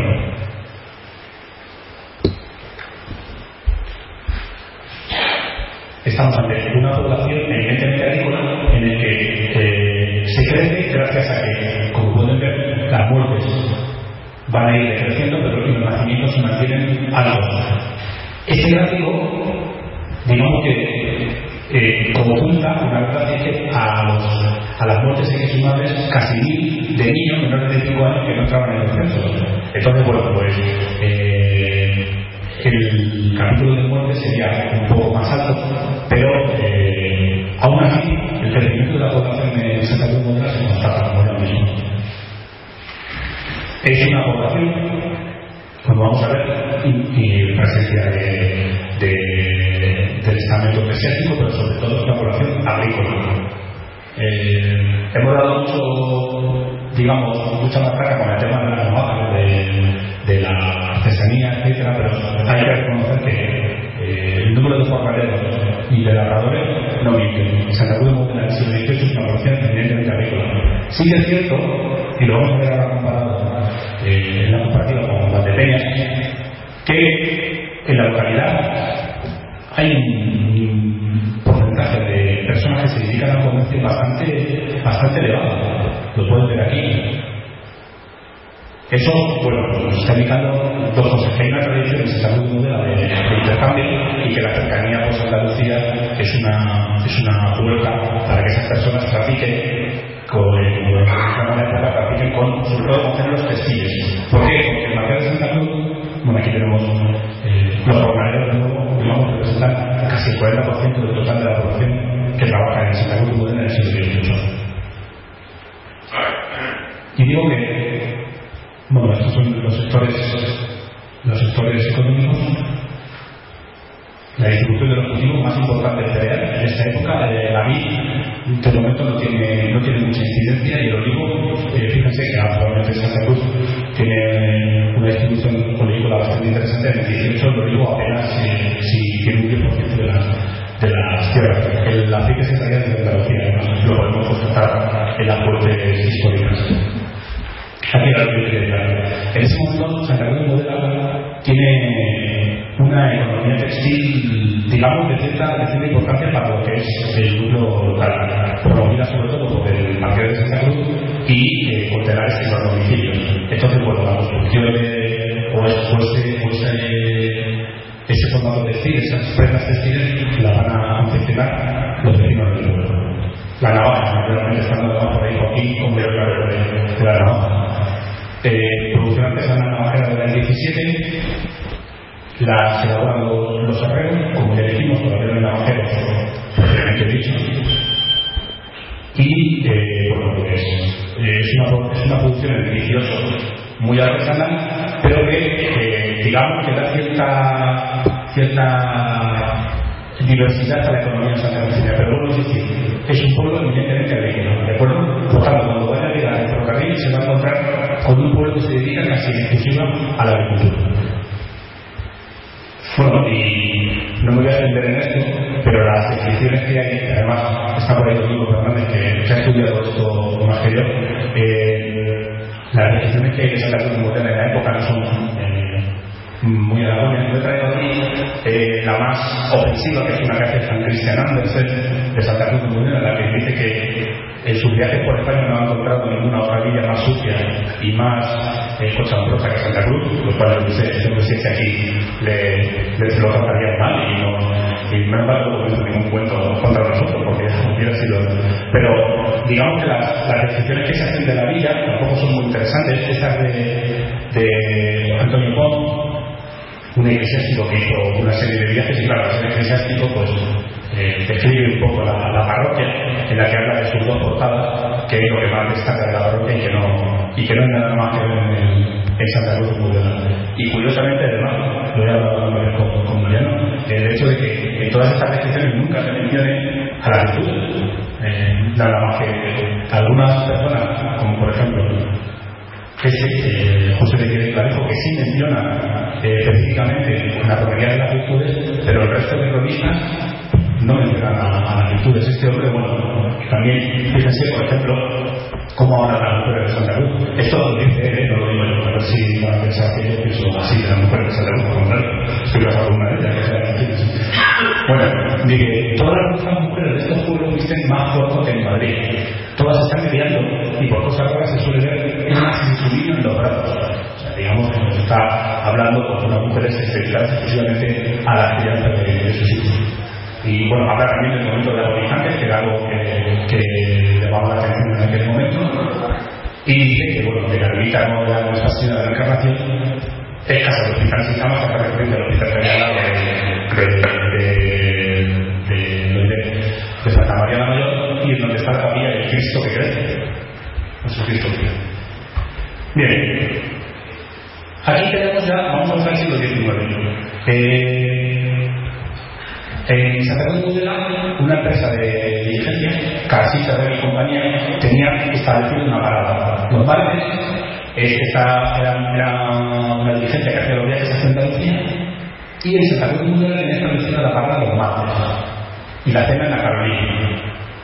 Y a la vuelta, eh, lo, que estaba establecido en Santa Cruz de Tudela es de otra compañía que no he incluido aquí, estaba establecido la cena. Bueno, vamos a, al más valor que en aquella época se comía y se cenaba bien. Y claro, solo viajaban los que se lo podían permitir. Entonces, bueno, para desayunar, esa compañía que había establecido el precio que para cada viajero se le daba una jícara de chocolate o y tostadas de pan con vasos de leche con azúcar con par de huevos de pan y el vino correspondiente eso desayuno y luego la, el almuerzo almuerzo recio una sopa o un potaje un plato de huevo con jamón un asado una mezcla una ensalada dos postres una copa de vino de cerezo o abierto y pan y una discreción. Imagino que después cuando le acogieran un camino hacia la Carolina las siestas de la diligencia estaban asesinadas comiendo camino y bueno, la cena, bueno, la cena tampoco mal. Sopa, plato pasado por agua, menestra, guisado asado, eh, ensalada, gazpacho, postres y sobre todo pan y discreción. Eso es lo falta. Y bueno, naturalmente también una buena para la hora de dormir. La casa, la cama, era un tablado, un fogón, un colchón, dos alas y no, no se sentían limpias, esto es importante. Dos almohadas con limpias, una cosa y una manga e invierno. Todo esto, bueno, pues las compañías lo establecían, digamos, para el viaje más, más cómodo. Tengan en cuenta que viajar de Madrid a Jerez pues va eh, una pequeña fortuna. Eh, y entonces, bueno, pues digamos que estas compañías tenían establecido eh, las posadas de aquí Cruz de la Comida de ir para los viajeros y comida. Por su parte, el correo, que no venía todos los días, eh, a Santa Cruz de Tudela desde Madrid entraba los, los martes jueves y los lunes los miércoles y luego salía hacia Andalucía, eh, también jueves hacia a las 12 de la noche y para Madrid a las 2 de la mañana. Digamos que era la manera de tener comunicado el pueblo con, con España. Todo esto naturalmente va a cambiar con el ferrocarril. Estos viajes en diligencias se terminan, bueno, no se terminan, pero sí que es verdad que se, se van a ir desapareciendo y el ferrocarril va a tomar su lugar. Aquí tenemos esa carretera que comunicamos Madrid con Cruz de Modela es un mapa, está por jornadas, pues establecía por jornadas. Esta es la jornada segunda, que pasa por Manzanares, por Consolación de Peñas, y Jaulo, y llegaba a Cruz de Modela. Es también, eh, para este mapa que presentar que aquí en Cruz de Modela no solamente tenemos el ferrocarril, aquí la carretera general también ha sido un gran aliciente económico para la localidad.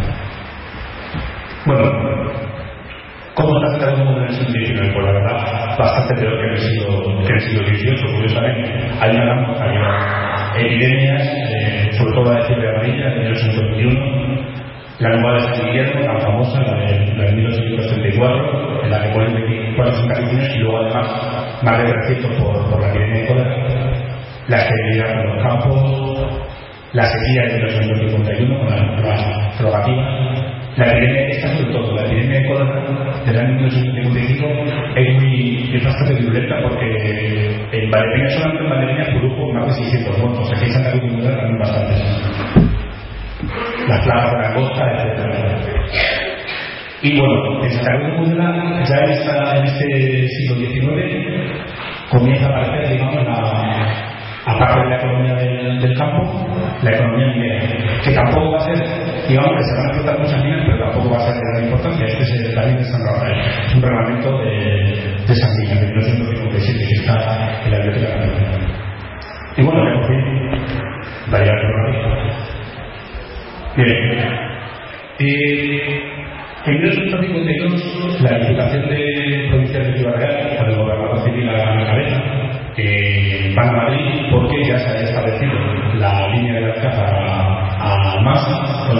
a la Albacete y estaba proyecto de las Masas. Entonces, desde Ciudad Real se van con el gobernador a hablar con, el, con, la corte, a hablar con, la reina, con los representantes, para preguntarle si era posible que esta línea se pudiera eh, establecer como punto de Ciudad Real. Entonces lo que se consigue es que se establezca una línea desde Sojuelo hasta, hasta Ciudad Real, pasando por Manzanares, y luego después desde Ciudad Real se hace una, aunque luego después se decidió eh, por el resto conocemos de Ciudad Real Se consigue esto en 1852. Lo que pasa es que el Sojuelo con Ciudad Real no, no va a haber la luz porque en 1855 se establecen dos itinerarios, o se establecen tres itinerarios, mejor dicho.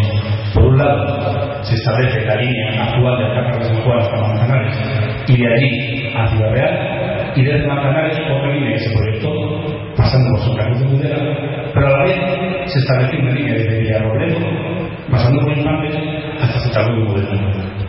Eso te digo en 1855, como ven los proyectos ferroviarios y faltaban. Al final, lo que se va a quedar es una línea de Casa de San Juan a Manzanares y pasando a Andalucía por el primer y pasando un modelo. Esa línea de aquí, la de Villarrobledo, no se llevó a cabo porque digamos que la persona que la iba a superar, que era el conde de Monte, que era un francés, eh, se arruinó en Francia y entonces desapareció de la escena, de la escena española y no se llevó a cabo la vía Robledo, la vía Robledo que seguía aquí, que las ponía, el proyecto ponía en las comunidades de los Si se hubiera llevado a cabo, bueno, pues eh, quién sabe si toda esta zona de, de Ciudad Real hubiera quedado más complicada, pero como ya les digo, hubiera sido absurdo, más que nada por el tráfico, porque el tráfico ferroviario con una también se prefirió la línea desde Manzanares hacia el sur, porque ya estaba probado que desde la Casa de San Juan pasara a Manzanares, entonces la, los políticos del momento pensaban que desde Manzanares y siguiendo la trayectoria por la carretera general, la otra carretera general, como hemos visto anteriormente, bajaran los Bueno, esta es la estación la primera estación de Santa Cruz de se, se establece en 1862, el 15 de febrero de esta terminada, se abre a las pruebas y al tráfico de mercancías, pero la inauguración, como ha dicho antes Mariano, es el 21 de abril de 1862. Se inaugura el tramo Manzanares Córdoba, o perdón, digo Manzanares Manzanares Santa Cruz. Manzanares Córdoba se ayuda mucho más tarde. Bueno, la al principio, pues la estación o las instalaciones son bastante básicas. Es eh, una estación de viajeros que es la, que tenemos todavía, es, no ha cambiado. Se establecen unos andenes, uno frente de otro, y los muelles, uno descubierto y otro cubierto, con una casilla para la báscula y una basura. Al principio, como les digo, es una estación muy básica porque estar y si no soy sincero, apenas tenía el interés de establecer aquí Santa Cruz de una estación de ferrocarril. Interesaba cada X kilómetros había que poner eh, una estación, porque las máquinas tenían que, que descansar, era vía única, ser vía única, y tenían que darse cruz, etc. Pero digamos que al principio Santa Cruz de Mudela no es no es, no, no era la pequeña, que ya tenía un importante comercio de vino contra el Santa Cruz. Bueno, ese es el primer horario que se conserva de, Santa Cruz de Mudela. Aquí en la la estación de cinco casas, que se llama como billetes de primera, de segunda y de tercera. Y es el interior de la primera estación de Santa Cruz de Mudela. Eh, además, en el siglo XIX todas estaban, la realidad de bicicleta todas estaban establecidas así. Una parte de la estación para, el jefe de estación, estas son sus habitaciones, el espacio de equipaje es un vestíbulo más o menos grande, aquí estaba situado el teléfono, el almacén, y esta era una habitación para un pastor y otra habitación para otro pastor. O sea, dentro de la estación vivía dos pastores y el jefe de estación. En septiembre de 1962, la reina Isabel II, probablemente que Santa Cruz de la va a va a hacer un viaje a Andalucía y claro, pues, también un poco para dar preponderancia al lecho del ferrocarril, se acerca hasta Santa Cruz de la Ya, la verdad, los viajes de, de Isabel II con el eh, eran bastante afines, pero hubo, hubo una, un acontecimiento de línea. Y es que, eh, por, costumbre, antes del tren real iba una máquina expedicionaria para evitar un poco los sabotajes y para evitar, para evitar que hubiera un atentado contra la reina. Y esa máquina expedicionaria entró en la, en la estación de Daimiel a toda velocidad se llevó por delante a la gente que había ahí, esperando la reina. Con el resultado, si no recuerdo mal, porque esto lo estudiado un amigo mío, Mariano, con el resultado de 26 o 28 personas muertas. Entonces, a partir de ese momento, se decidió que no habría, que no habría una máquina expedicionaria y que si lo hacía, porque no entrase en las, en las, estaciones tan rápidas. Pero bueno, aquí se un modelo con la cosa mucho más placentera. Llegó la reina, este es el arco que le, que le eligieron en su en la estación de Alcázar de San Juan y básicamente lo que hizo fue lo que representa esta imagen. Esto pertenece a un libro que habla del, del viaje de la reina y la reina en estos momentos lo que se hacía era repartir limón.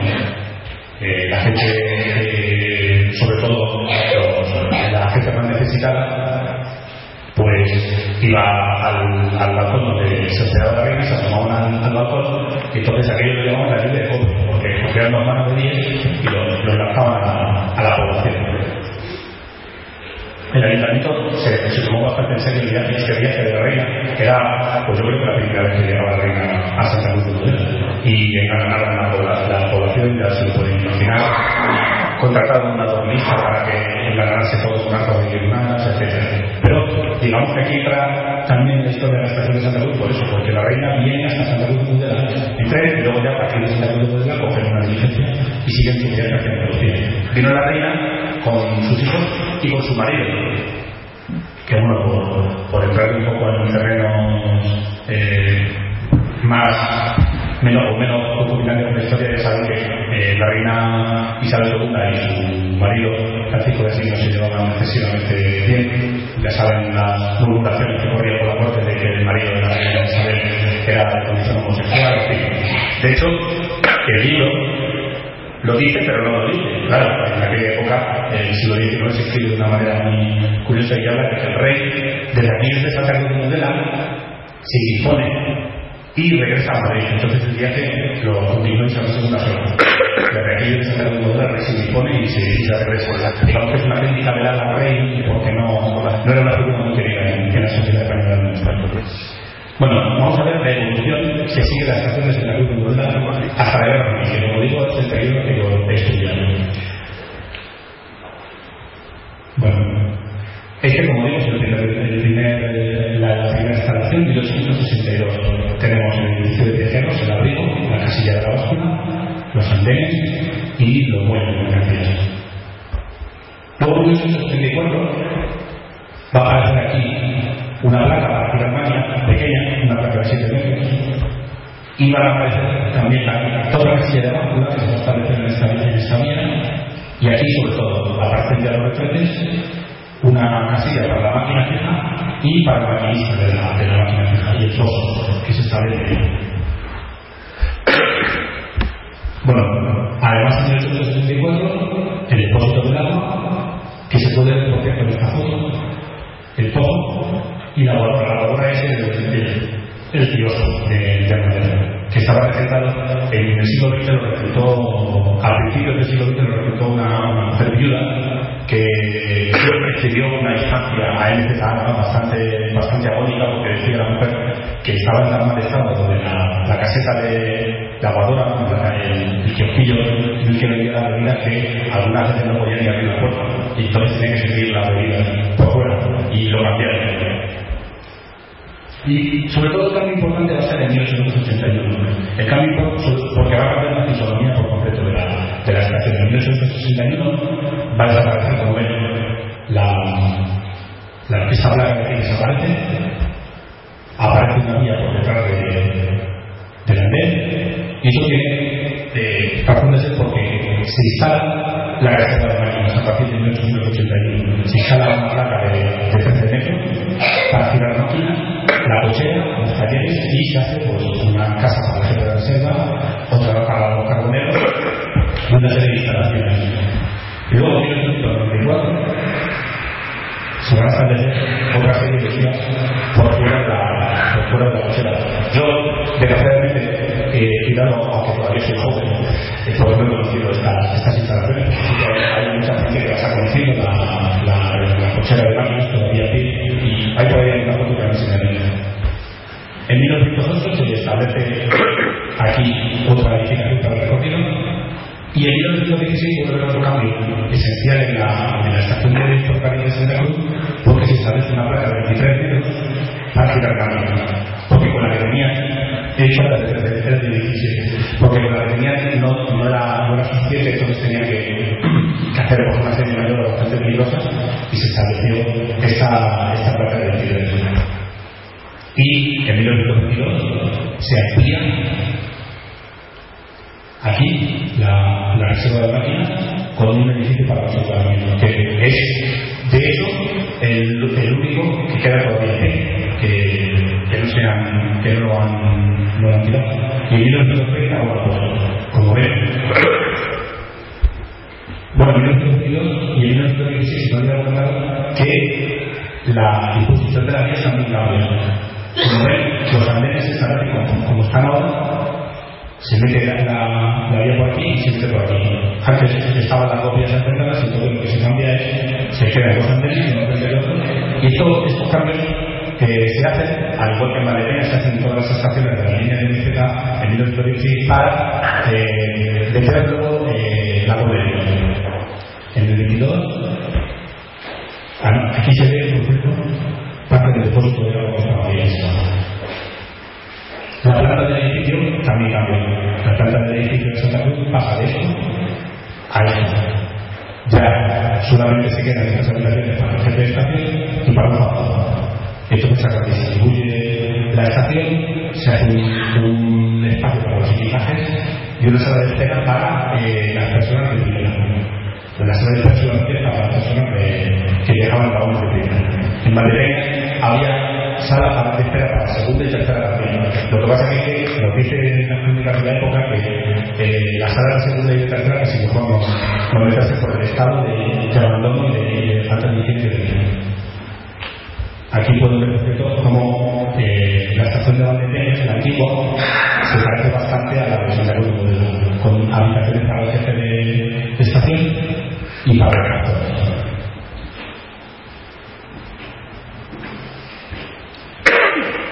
Bueno, que vean la comparativa entre las Santa Cruz en 1894 y la de Valdepeñas. Ven que la de Santa Cruz de Mundial tiene unas instalaciones ferroviarias bastante interesantes, sobre todo para la reserva. Y sin embargo, los muelles, pues digamos que son pequeños. Si comparamos esto con Valdepeñas, vemos unos muelles muchísimo más grandes, porque Valdepeñas tiene en la estación, eh, sobre todo, es intercambio de mercancías y Santa Cruz de Granada es más una estación eh, de servicio ferroviario. Que la estación de Valdepeñas antigua era igual que la. Lo que pasa es que en 1918 se, perdió y se construyó la actual. Pero como pueden ver, tanto la estación de Valdepeñas antigua como la de Santa Cruz o la de de Cárdenas o la de Cinco Casas son estaciones muy parecidas, son más un tipo de estaciones eh, construidas con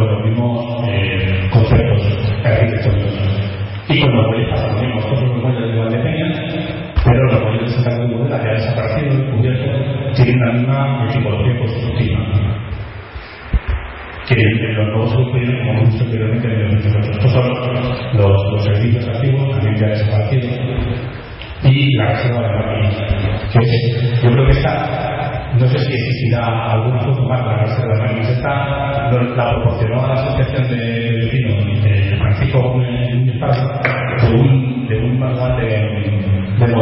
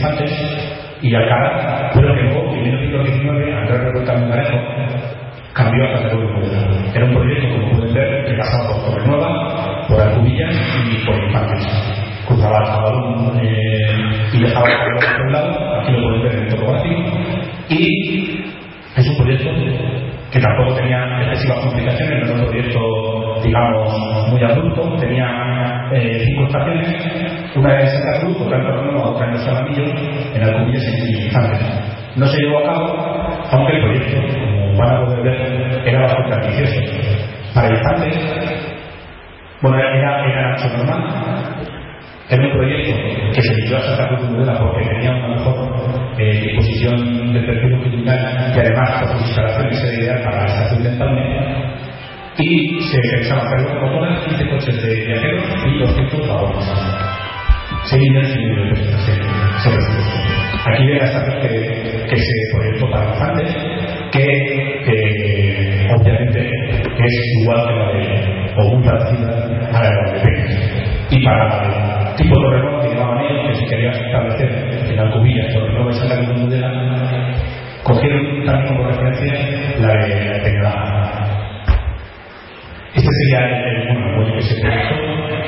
esta es la locomotora que, que se proyectó para, para, para, el, para el proyecto.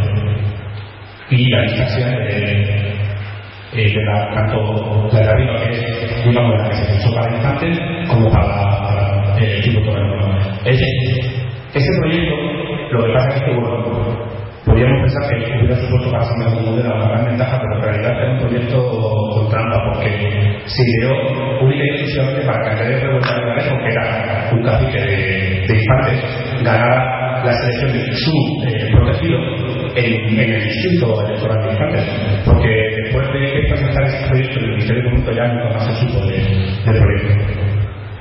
Y hemos hecho una comparativa un poco para que veamos que es un proyecto bastante, bastante importante.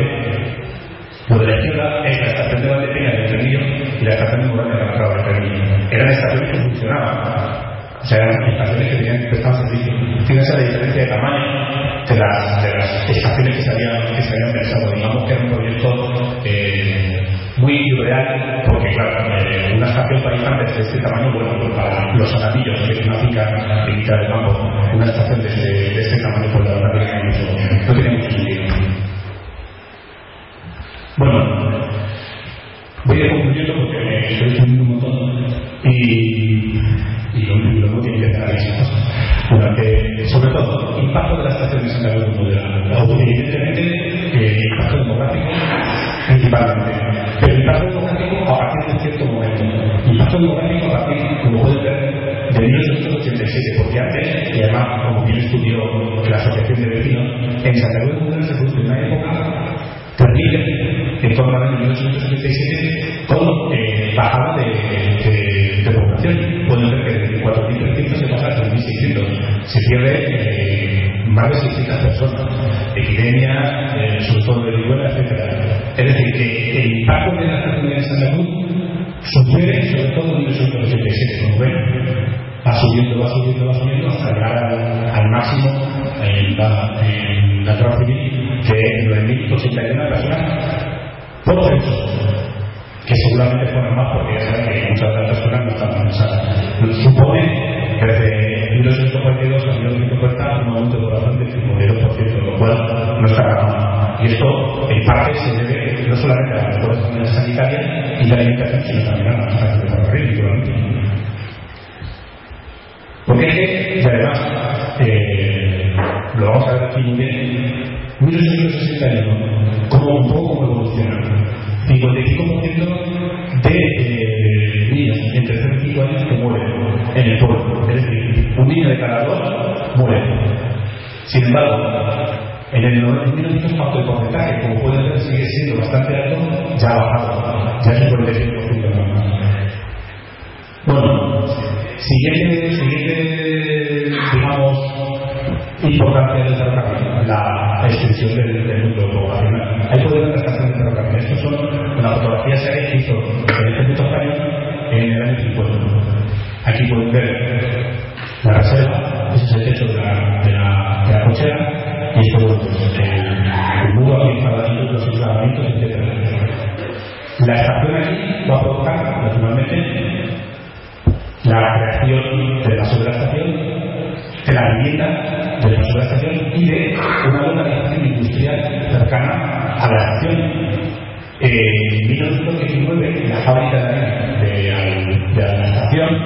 en ese momento realizada por Manuel Madrid Penón, concejal del Ayuntamiento de Valladolid, era la segunda importancia de toda la provincia de Valladolid.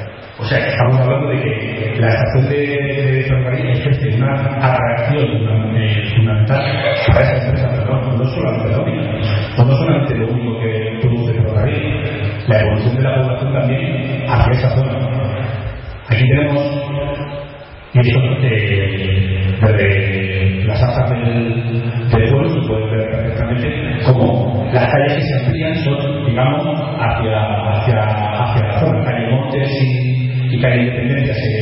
se, amplían en 1912, la calle Víctor también se amplía y la calle Independencia en 1917, se crea calles nuevas en el barrio de la estación, está en concreto en 1917, que se que hay madera, eh, la travesía de la calle Cotas en 1919, se prolonga la calle Virgen y Marca de la 1920, es decir, que efectivamente hay una ampliación del territorio poblacional de la que en gran parte eh, es responsable del ferrocarril, porque eh, está eh, creciendo la población, hay mejor alimentación en el transporte, pero también hay trabajadores en, en, en la estación, etc. Importante también.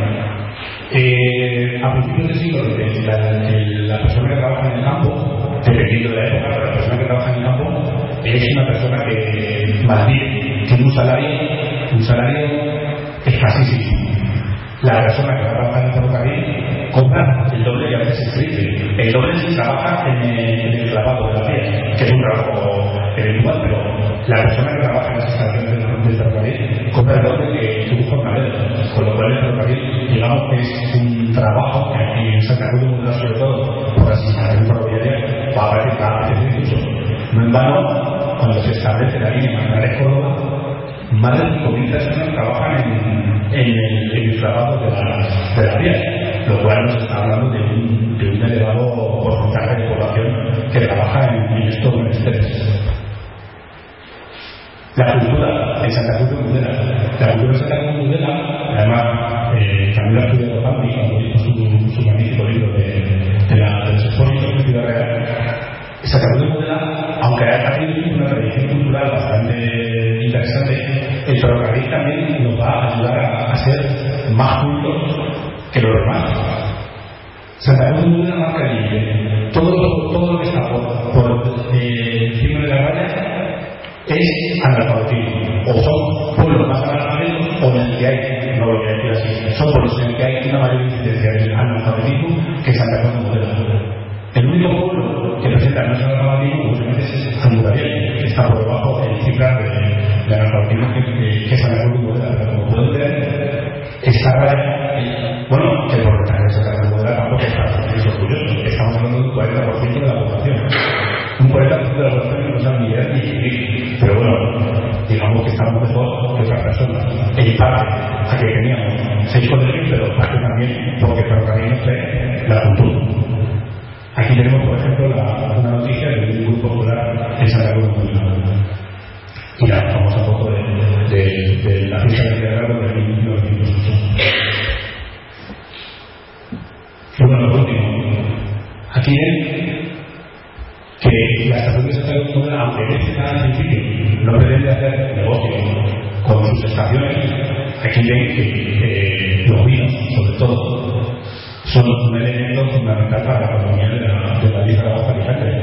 Si no hubieran existido las exportaciones de vinos de la estación de Piedra, seguramente la situación hubiera sido muchísimo más agónica en nuestra zona. Valdepeña se nutrió del vino y Santa Cruz de Modela pues, se nutrió de la estación, que podemos continuamos con su curso industrial.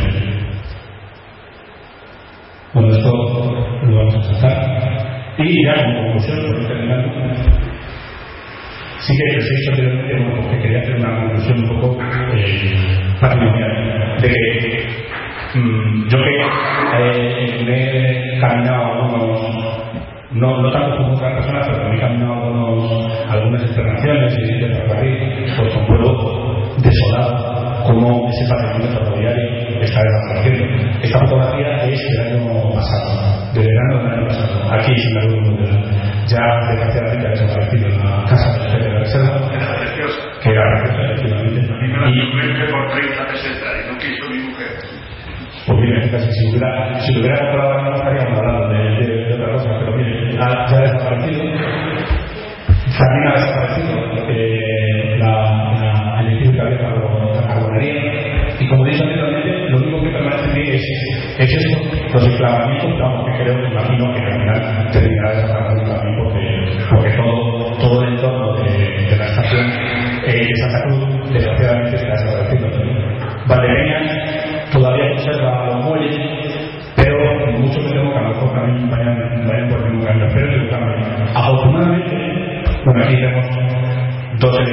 que han desaparecido, además, que nos confirman lo que dice, lo que dice aquí el señor, la preciosidad de la construcción ferroviaria de la, de la casa de jefe de reserva y del muelle, y del muelle cubierto de, la estación de, de, y de Cálico, bueno, todas todas estas cosas han desaparecido. Afortunadamente, además, ya que ha venido, tengo que agradecer, hay personas muy sensibles con el patrimonio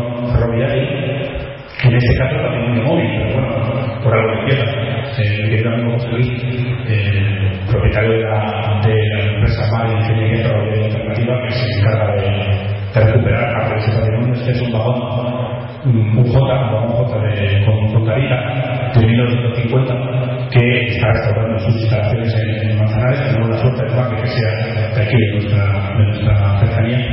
Aquí lo vemos.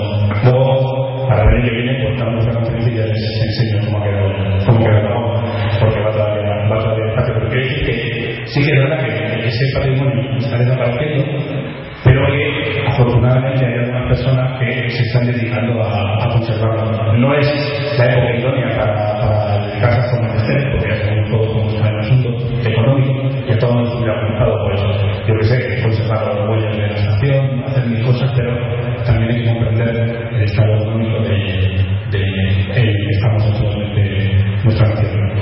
Pero sobre todo, el,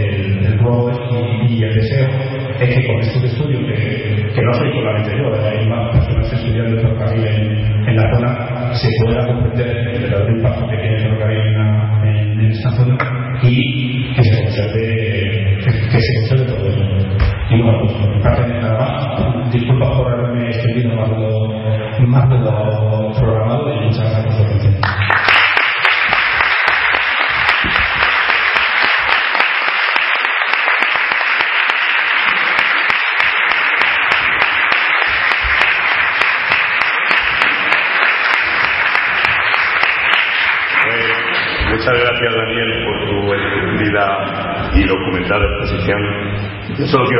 postilla y es que cuando has dicho que la reina Isabel II vino a Santa Cruz, creo que donde se alojó sí, es en la casa de los Barnuevo, que era la casa que existía en la plaza, donde ahora está el edificio de correo y hay un solar. En esa casa que la última que vivió era la madre de ellos, que era Pilar Asensi ahí es donde se alojó Isabel II y tenían un salón que es donde recibió a la gente de la provincia que vino a cumplimentarla, que le llamaban el Salón de la Reina. Es una pérdida, entiendo, muy, muy una pérdida irreparable para el pueblo que esa casa se, se permitiera que se reconstruyera, pero es así. En el libro de Tarea hay más publicaciones, pero en ese en concreto afirma que efectivamente la, se, la reina con toda su comitiva se aloja en la casa de, de, de los barcos, efectivamente. Sí. Bueno, eh, este año nosotros la verdad es que hemos celebrado nada más que esta conferencia, que es una cosa muy humilde. La idea del ayuntamiento hubiera sido hacer algún acto mayor. Eh, esperemos que tengamos medios económicos para poderlo hacer, como queda todavía el año del 150 aniversario no se ha terminado, esperamos poder hacer alguna cosa más. La idea que tenemos también es poner una placa conmemorativa en la estación. Lo que pasa es que esa placa eh, estamos pendientes, las cosas de la administración son muy lentas, estamos pendientes de la autorización de Renfe para que la podamos poner, pero os iremos comunicando puntualmente todos aquellos actos que quisiéramos y que ojalá podamos hacer. Muchas gracias a todos por vuestra atención.